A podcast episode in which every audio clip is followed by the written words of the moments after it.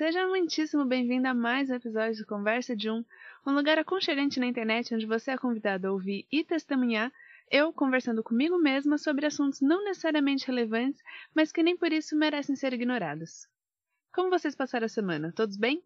A minha semana foi bem interessante e eu vou dar uma contextualizada aqui porque tudo que aconteceu comigo de domingo até hoje foi de extrema importância para o assunto que vamos discutir aqui. Tudo começou como todas as semanas começam, com a Isabela me mandando um post de astrologia no Instagram falando como seria a semana do Taurino. E eu, como uma mulher que acredita em tudo, mas nem tanto, não dispensei a oportunidade de saber como seria a minha semana de acordo com os astros, claro. Quando se dá em desespero, minha filha, qualquer coisa que possa te trazer um fio de esperança é o suficiente para que você se agarre nela como se você estivesse segurando numa corda e lutando contra a correnteza de um rio nervoso. E eu acho, inclusive, até interessante eu ler o post aqui, porque foi muito surpreendente o que estava escrito lá e o que aconteceu comigo durante essa semana. Bom, o post começava assim: Touro, numa fonte bem bonita. Vênus, seu planeta regente, forma quadratura com Urano, proporcionando iniciativa, ação, coragem, desejo e gera um incentivo mais rápido para fazer algo que você estava adiando. Haverá muita energia e oportunidades para melhorar sua comunicação, pois você se sentirá mais aberto a tentar e com menos medo do que dirão. Essa semana sua força estará no mental e em usar esse poder para se destacar. É hora de assumir o controle e decidir o que você quer conquistar nos próximos meses. Eu lembro que quando eu li isso, eu dei aquela risadinha debochada filha da puta que consiste em apenas uma mísera quantidade de ar saindo pelo seu nariz, enquanto você esboça um sorriso sarcástico e tímido, porque afinal você tá rindo pro celular, né?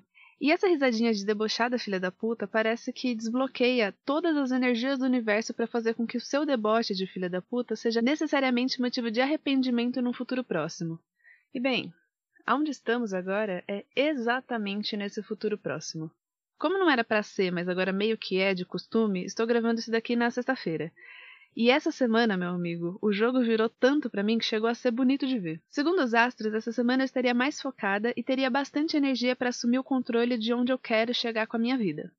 E é claro que eu tinha um motivo para dar uma risadinha de filha da puta sobre o horóscopo que eu li no começo dessa semana. Porque eu estava, até o momento que esse horóscopo chegou na minha mão, em completo desespero por não fazer um caralho de ideia da porra que eu estava fazendo na minha vida. E muito menos ter a mínima noção de onde eu queria chegar com isso. E isso, para uma mulher taurina com ascendente em Capricórnio, minha filha, é o equivalente ao inferno. Eu tava mal, trabalhando que nem uma maluca, sem ganhar um centavo, porque a gente é artista e artista só se fode nesse país, sem ter motivação alguma do porquê que eu tava fazendo tudo aquilo. Só de ter entregado o tanto de projetos que eu entreguei essas últimas semanas, sem ter desistido de nenhum deles, é mais do que motivo para, sei lá, eu ganhar um bolo de 2 quilos do seu dia de graça. Porque se eu tivesse largado tudo e me demitido da minha própria empresa freelancer, é, não faria a menor diferença para mim. Nem remorso eu ia sentir, tá entendendo?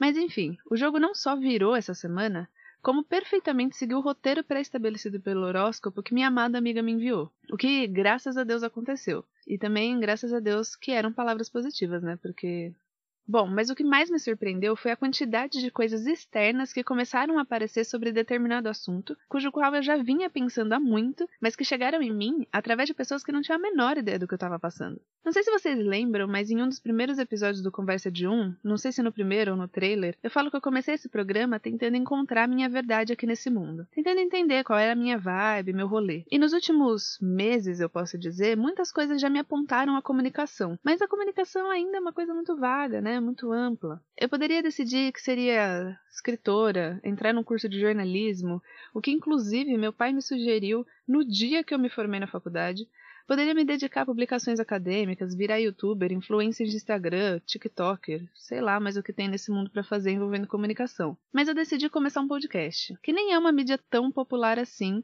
comparada com as outras que eu citei, mas que para mim faz muito sentido, porque eu não tinha que me preocupar com imagem alguma. Bom, quem me conhece já sabe disso, mas para você que não me conhece, eu sou arquiteta, e não obstante designer gráfica e fotógrafa também. A vida toda eu sempre tive a obrigação contratual de me importar 900% com a imagem. Tudo que eu faço tem imagem, é sobre imagem. E eu cansei dessa porra, gente. Nossa, imagem é um negócio muito exaustivo, dá muito trabalho. E o retorno dura aproximadamente 5 segundos se a pessoa que vai receber essa imagem for gente boa ainda. E se importar minimamente com ela senão ela passa até mais rápido. No mundo de Instagram, de internet, onde tudo é mídia visual, a imagem vale cada vez menos e exige cada vez mais de quem produz. E eu cansei desta merda.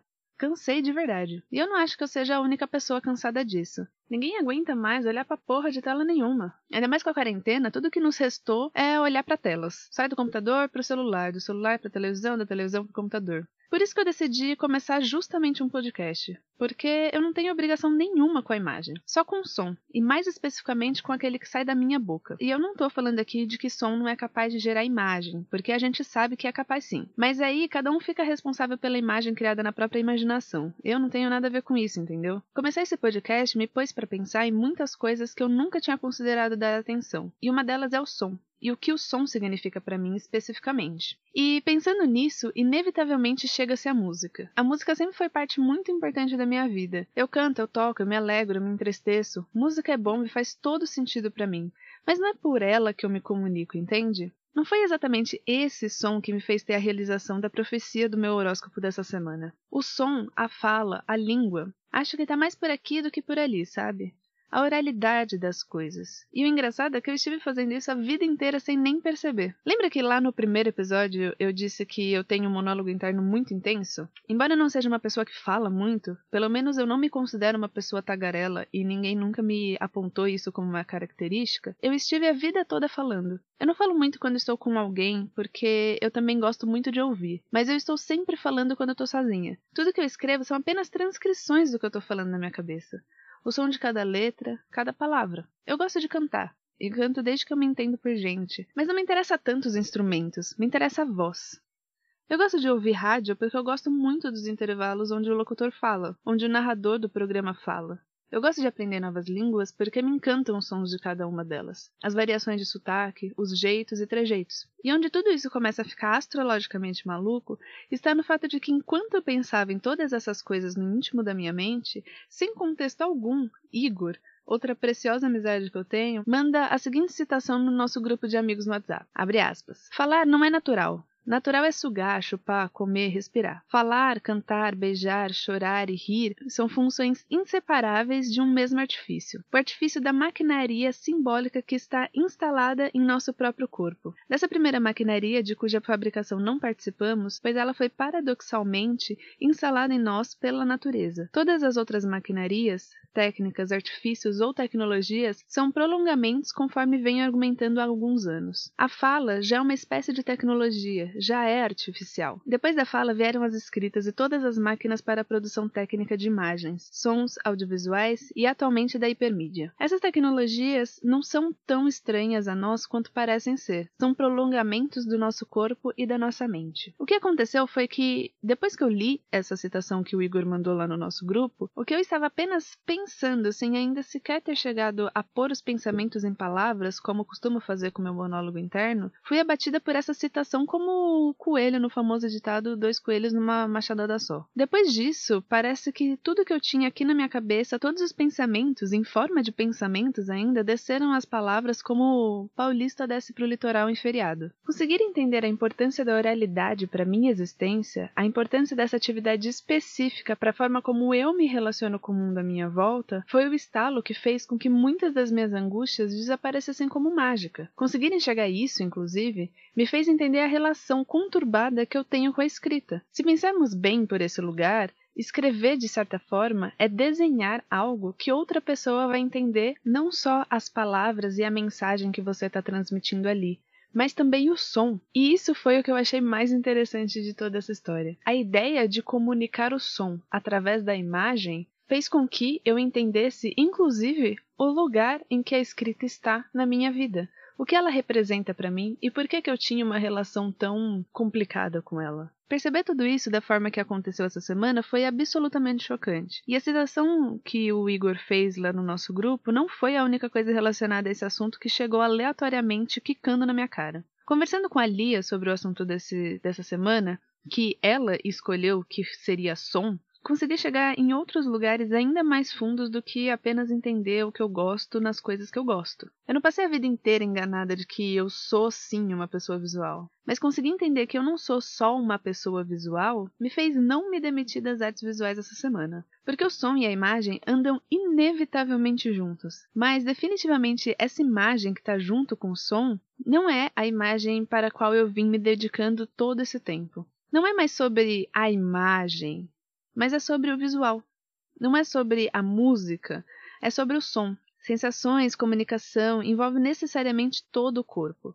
Luz e som, ondas que vêm e vão. Não me interessa muito qual é o produto final, como ele é ou como que se parece, suas cores, etc. O que me interessa é como o estímulo que eu faço aqui chega aí, como ele sai de mim e chega a você. Não é mais sobre o produto, e sim sobre os sentimentos que ele causa.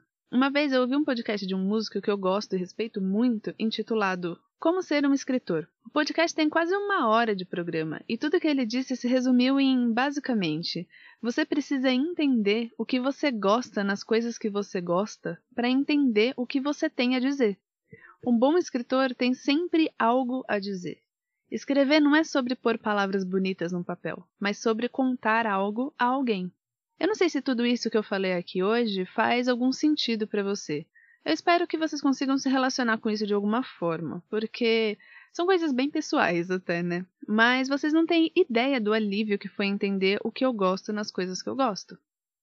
Eu ainda não faço ideia do que eu quero ser quando crescer, ou onde eu quero chegar, mas acho que falar com as pessoas, usar da minha voz para tocar outro ser, acho que é o caminho que eu quero seguir.